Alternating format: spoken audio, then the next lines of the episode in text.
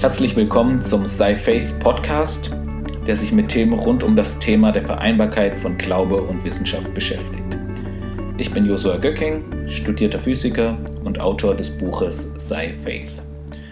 Der heutige Podcast behandelt die Frage, ob ein allmächtiger Gott in der Lage ist, einen Stein zu erschaffen, den er selbst nicht anheben kann. Ähm, das ist ein Paradoxon, das immer wieder in Diskussionen über den Glauben eingebracht wird. Ein Paradoxon ist sowas wie eine Widersprüchlichkeit. Das sieht man in dem Beispiel auch ganz gut. Ähm, die, die Annahme ist, dass ein Gott allmächtig ist und deshalb in der Lage sein müsste, einen Stein zu erschaffen, den er mit seiner eigenen Kraft nicht anheben kann. Das wiederum würde aber sagen, dass er dann nicht allmächtig ist, weil er diesen Stein nicht anheben kann. Das heißt, seine Allmacht sollte es ihm eigentlich erlauben, diesen Stein zu erschaffen, aber gleichzeitig widerspricht ein solcher Stein seiner Allmacht. Und das ist das Widersprüchliche oder das Paradoxe an diesem Gedankenspiel. Das wird oft als ein Argument gegen die Existenz eines Gottes verwendet, aber wenn man sich es genauer anguckt, zeigt es nicht, dass ein allmächtiger Gott unmöglich ist, sondern es zeigt, dass das Konzept von Allmacht für unseren begrenzten Verstand widersprüchlich ist. Und genau das wollen wir uns in, den, in diesem Podcast genauer anschauen. Aber wir wollen uns zunächst mal ein paar andere Paradoxien angucken. Da gibt es zum Beispiel die Zeno-Paradoxien aus, der, äh, aus der Antike. Und zwar war Zeno war ein griechischer Philosoph, Philosoph und er hat sich ähm, mit äh, den mit, hat sich intensiv mit Paradoxien zur Bewegung auseinandergesetzt. Eines davon ist das von Achilles und der Schildkröte und das wollen wir jetzt mal uns ein bisschen genauer anschauen. Zeno hat angenommen, dass Achilles und eine Schildkröte ein Wettrennen machen, aber die Schildkröte bekommt einen Vorsprung von 100 Metern. Achilles kann diese 100 Meter in etwa 10 Sekunden rennen. Die Schildkröte schafft in diesen 10 Sekunden weitere 10 Meter. Jetzt ist so, Achilles rennt diese 100 Meter und ist dann dort, wo die Schildkröte war, als das Rennen losging. In der Zeit hat aber die Schildkröte weitere 10 Meter zurückgelegt.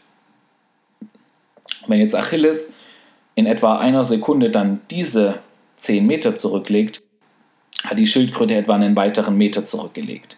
Und so ist es so, dass jedes Mal, wenn Achilles den Vorsprung, den die Schildkröte hat, aufholt, die Schildkröte in der Zwischenzeit eine, wenn auch immer kleiner werdende Strecke zurücklegt und somit immer vor Achilles ist.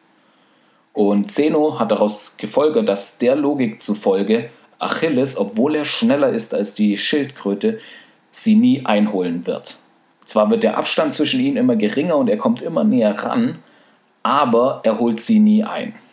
Zeno dürfte damals schon klar gewesen sein, dass das ein Denkfehler in seiner Logik sein muss, weil er wird sicher schon mal gesehen haben, wie bei einem Wettrennen jemand einen Vorsprung hatte, der von dem schnelleren Läufer, der zurücklag, aufgeholt wurde.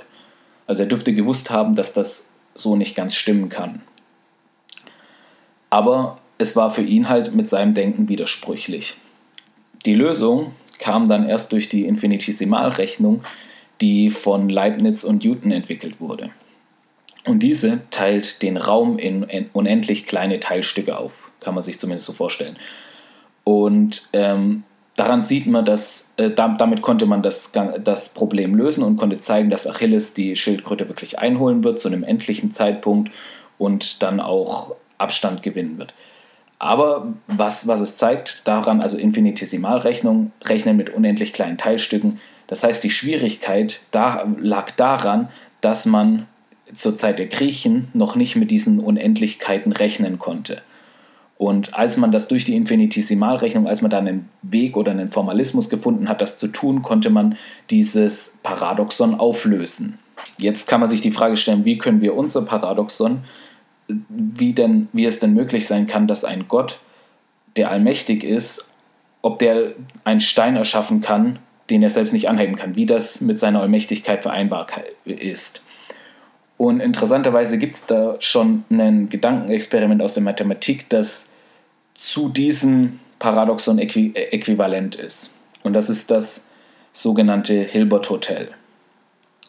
Äh, David Hilbert war ein Mathematiker im frühen 20. Jahrhundert und er hat sich unter anderem auch mit Unendlichkeit auseinandergesetzt und hat da auch das äh, sogenannte Hilbert-Hotel ähm, vorgeschlagen oder das, das Gedankenexperiment dafür gefunden. Das Hilbert Hotel ist im Gegensatz zu anderen Hotels eines mit unendlich vielen Zimmern. Und alle diese Zimmer sind voll belegt. Also das ist ein Hotel mit unendlich vielen Zimmern, das voll belegt ist. Jetzt ist es so, dass zu diesem Hilbert Hotel kommt ein Kunde, der unbedingt ein Zimmer braucht. Und der Rezeptionist, der kennt sich so ein bisschen mit Unendlichkeit aus und weiß, ja, wir sind zwar voll belegt, aber da gibt es einen Trick. Und er geht dann nämlich zum ersten Zimmer hin, klopft an und sagt dem Kunden, dass sie ihn verlegen müssen. Dann kommt der Hotelkunde aus seinem Zimmer und dann lässt er den neuen Kunden in das Zimmer hinein. Der andere Kunde steht jetzt natürlich auf dem Flur, aber der Rezeptionist denkt sich nichts weiter, geht zum Zimmer 2, sagt, ja, wir müssen sie auch verlegen, tut da den Kunden aus Zimmer 1 rein und dann steht der Kunde aus Zimmer 2 aus dem Flur, auf dem Flur. Klopft dann bei Zimmer 3 und spielt das durch, dass er immer jeden Kunden ein Zimmer weiter verlegt. In einem Hotel mit endlich vielen Räumen wäre es jetzt so, dass er irgendwann an das letzte Zimmer kommen würde. Dann würde er da klopfen und den äh, Kunden auf den Flur schicken und den aus dem vorigen Zimmer in das Zimmer hineinbringen. Aber dann wäre es zu Ende. Dann könnte er dem Kunden, der jetzt auf dem Flur steht, kein Zimmer mehr zuordnen, weil das war das letzte Zimmer. Da es jetzt aber ein Hotel ist, das unendlich viele Zimmer hat, kommt der Rezeptionist nie an ein letztes Zimmer und kann dieses Spiel ewig weiterspielen. Und kann somit, kann er es erreichen, dass er ein voll besetztes Hotel mit einem weiteren Gast befüllt. Und nicht nur einem weiteren Gast, weil wenn jetzt ein weiterer Kunde kommt, kann der Kollege von dem Rezeptionisten das gleiche Spiel durchführen und noch einen Kunden ins Hotel, im Hotel unterbringen. Das heißt, ein, das Hilbert Hotel, das unendlich viele Zimmer hat, kann auch wenn es voll besetzt ist, noch weiter gefüllt werden. Und was hier wichtig ist zu, äh, zu bemerken, ist, dass das nicht irgendeine ein mathematischer Trick ist, sondern es ist wirklich etwas, was in einem Hilbert Hotel möglich wäre. Das heißt, das Paradoxe daran ist nicht, dass das nicht gehen sollte, sondern das Paradoxe daran ist, dass wir uns diese Art von Unendlichkeit nicht vorstellen können.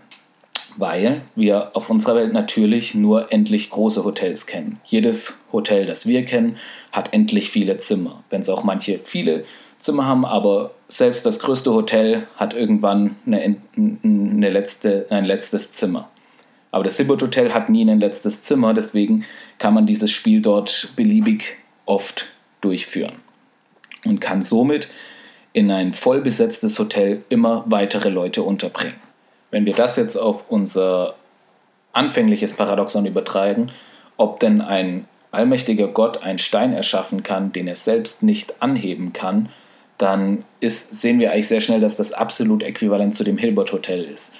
Denn genauso wie das Hilbert Hotel, wenn es voll ist, trotzdem weiter gefüllt werden kann, weil es halt unendlich viele Räume hat, kann ein allmächtiger Gott ein Stein, der für seine Kraft nicht anhebbar ist, trotzdem anheben, weil er unendlich viel Macht hat. Also es ist ja im Prinzip so, die, das Hilbert Hotel hat unendlich viele Räume, die alle voll ausgefüllt sind.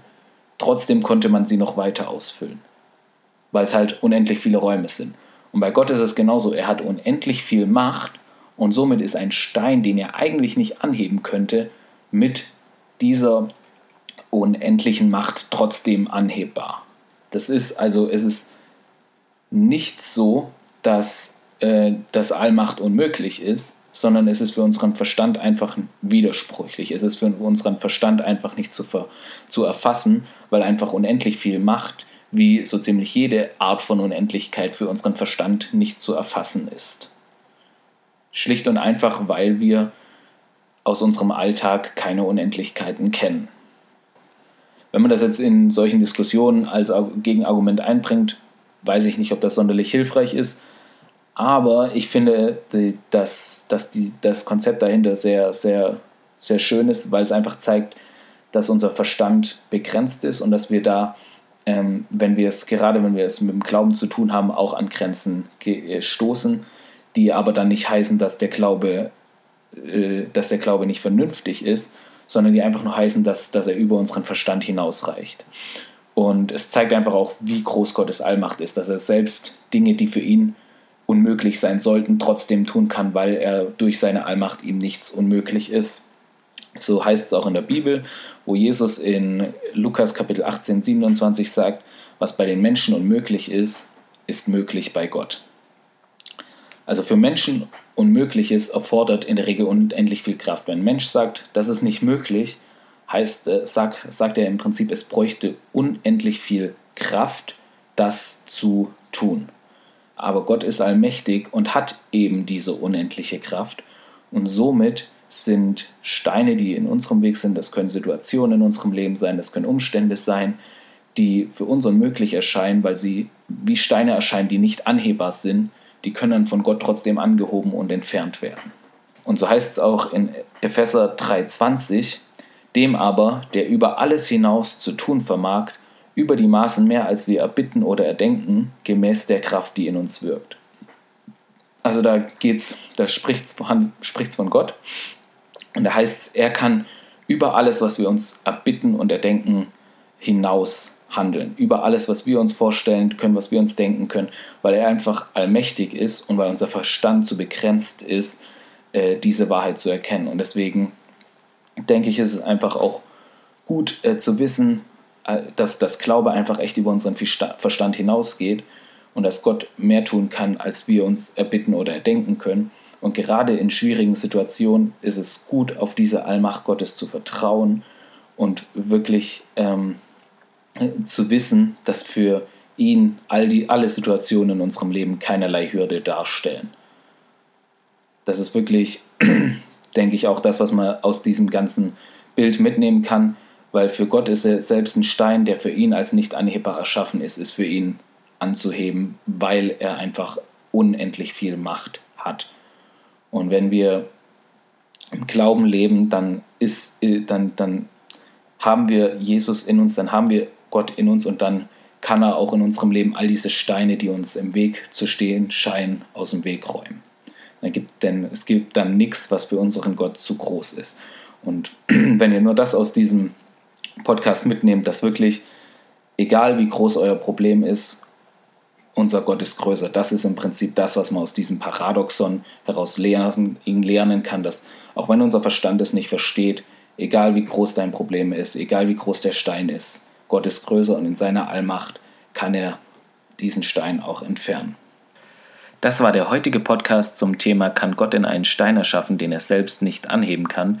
Ich bedanke euch bei euch vielmals fürs Zuhören und ich hoffe wirklich, dass ihr alles verstanden habt und dass ihr wirklich auch was mitgenommen habt und dass ihr ermutigt worden seid. Wenn ihr möchtet, könnt ihr den Podcast abonnieren und dann bleibt ihr immer auf dem Laufenden über die neuen Folgen, die jetzt wöchentlich erscheinen werden. Ihr könnt auch gerne auf meiner Webseite vorbeischauen, das ist sei-faith.de oder sci-faith.de. Dort könnt ihr diesen, diese Folge auch nochmal als Blogartikel lesen. Außerdem könnt ihr weitere Blogposts lesen zu allen möglichen Themen, die nach und nach auch in Podcasts umgewandelt werden. Und ihr könnt zwei Leseproben zu meinem Buch lesen und sonst auch mehr über mein Buch erfahren. Und es euch dann über einen Link könnt ihr dann auch äh, werdet ihr dann auf Amazon weitergeleitet und könnt, wenn ihr wollt, es auch dort bestellen. Weiters könnt ihr euch, wenn ihr einfach auf dem Laufenden bleiben wollt, was bei Faith so passiert, könnt ihr euch für den Newsletter anmelden oder mir über das Kontaktformular einfach eine Nachricht zukommen lassen. Nächste Woche äh, wird es wieder einen Podcast geben, in dem ich einen Ausschnitt aus meinem Buch äh, behandeln werde, der sich mit der Historizität der Auferstehung Jesu beschäftigt. Bis dahin eine super Woche und ich freue mich, wenn ihr nächste Woche wieder reinhört.